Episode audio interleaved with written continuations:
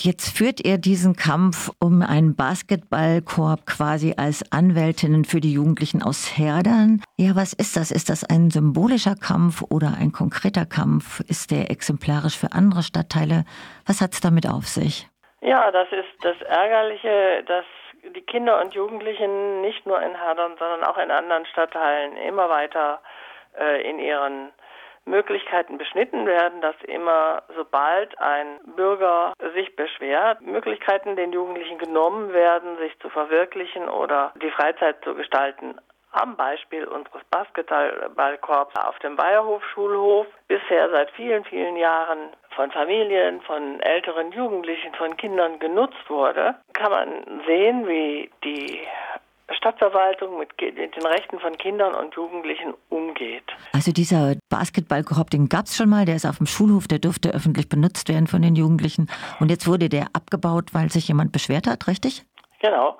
Der Basketballkorb hing da, ich weiß nicht, seit mindestens zehn Jahren oder sogar noch länger. Und dann wurden irgendwelche neuen Gebäude gebaut. Ich weiß nicht, ob es damit zusammenhängt. Wir hatten damals schon Sorgen, dass damit auch die Lärmbelästigung vom Schulhof ein Problem werden würde. Jedenfalls ist jetzt der Basketball über Nacht verschwunden, ohne dass die Schulen oder das Jugendforum oder der Bürgerverein oder irgendwelche Jugendlichen dazu vorher mal befragt worden wären oder einbezogen worden wären. Der war einfach plötzlich weg. Und das mitten in den Corona-Zeiten und es scheint sehr schwierig zu sein. Ist jetzt nur der Korb, der fehlt, aber es gibt viele andere Beispiele. Ähm, bei uns hier in Herdern und in der, in der Stadt Freiburg, wo es ähnlich läuft. Also der Korb ist dann einfach erstmal weg und wenn man dann eine Beschwerde an die Stadt Freiburg weitergibt, dann wird eine Lösung gesucht. Aber auch die Lösung wurde in Herdern zum Beispiel wieder komplett ohne die Bürger, den Bürgerverein, die Jugendlichen, die Schulen gesucht.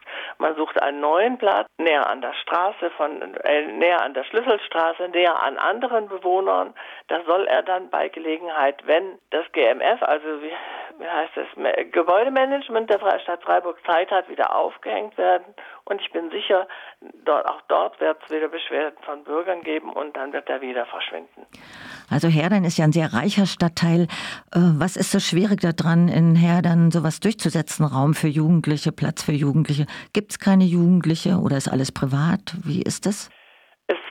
Jugendliche, aber die Jugendlichen in Herdern neigen nicht dazu, mal irgendwo lautstark ihre Bedürfnisse einzufordern. Die sind eher so, dass sie sich zurückziehen und äh, sie brauchen warum? eine Stimme, die auch mal für sie eintritt. Und als solche sieht sich das Jugendforum nicht nur als Träger des Jugendtreffs, sondern überhaupt als Interessenvertretung der Jugendlichen, Kinder und Jugendlichen in Herdern.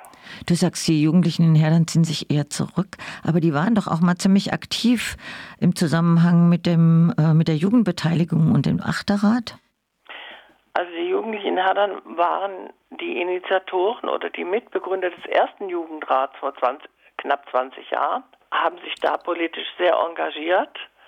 Aber irgendwie hatten sie den Eindruck, dass sie zwar beschäftigt wurden mit irgendwelchen politischen Themen, aber sie gar keine Bedeutung hatten dabei. Und dann ist der erste Jugendrat ja im Sande verlaufen. Inzwischen gibt es ja einen Achterrat, das sind ein paar Schüler der achten Klassen, die sind für ein Jahr lang als Achterrat äh, treten sie in Erscheinung und versuchen, Interessen von Jugendlichen, die ihnen jetzt gerade wichtig sind, ähm, zu artikulieren. Auch Jugendliche aus Herdern sind da drin in diesem Achterrat.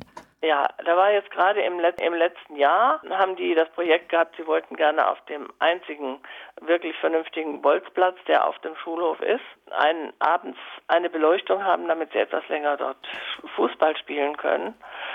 Und die haben die Erfahrung gemacht, dass die Stadtverwaltung so langsam gearbeitet hat.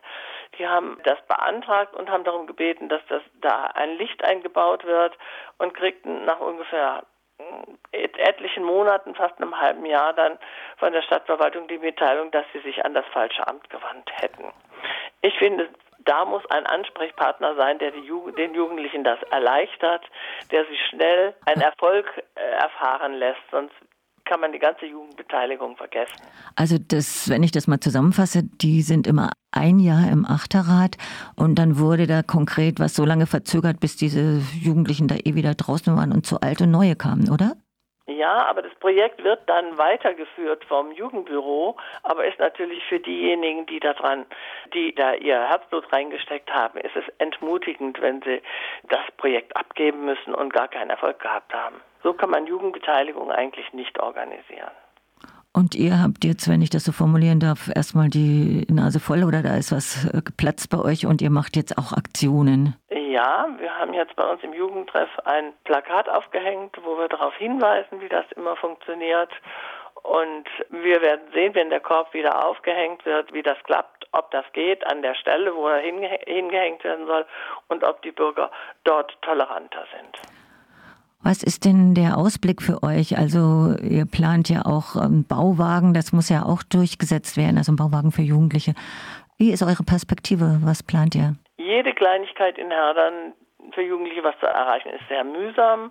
Und so sind wir jetzt auch schon seit ach, zwei Jahren ungefähr dabei, einen Bauwagen für die größeren Jugendlichen zu planen, weil unsere Räumlichkeiten sehr beengt sind und Räumlichkeiten für Kinder und für Jugendliche müssen unterschiedlich gestaltet sein, sodass die Jugendlichen wenigstens ein bisschen sich eine eigene Gestaltung in diesem Bauwagen denken können oder planen, die, die planen können. Und dieses Baujahrwagenprojekt ist natürlich in Herdern wieder sehr, sehr schwierig durchzubringen. Aber wir werden uns nicht entmutigen lassen. Ich hoffe, wir werden erfolgreich sein. Wir Erwachsenen haben ja mehr Zeit.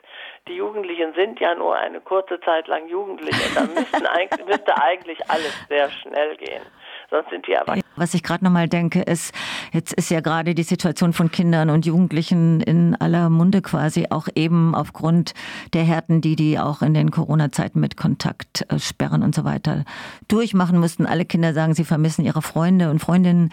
Also in so einer Situation euch so viele Steine in den Weg zu legen, ist ja nochmal drastischer. Ja, wir haben gerade erst hinter uns gebracht, dass zwei oder ein Jahr lang unsere Bücherei nicht richtig genutzt werden konnte, weil, wegen Brandschutzauflagen und weil es sehr, sehr lange dauert, knapp zwei Jahre dauerte, bis da eine Tür eingebaut wurde. Das sind alles Sachen, der gute Wille ist da äh, von der Stadtverwaltung, aber es dauert einfach. Was können denn Hörerinnen und Hörer tun? Bei der Stadt anrufen? Wo anrufen? Wo hinschreiben? Ja, wenn Herderner Hörer dabei sind, die möchten doch bitte für ein bisschen mehr Verständnis für die Jugendlichen werben. Und äh, Hörerinnen können selbstverständlich insgesamt in der ganzen Stadt dafür sorgen, dass Jugendliche Mitspracherechte haben, dass sie gehört werden, dass äh, bei allen Planungen ihre Interessen mit berücksichtigt werden. Das ist das, was fehlt. Es geht immer alles über ihre Köpfe hinweg.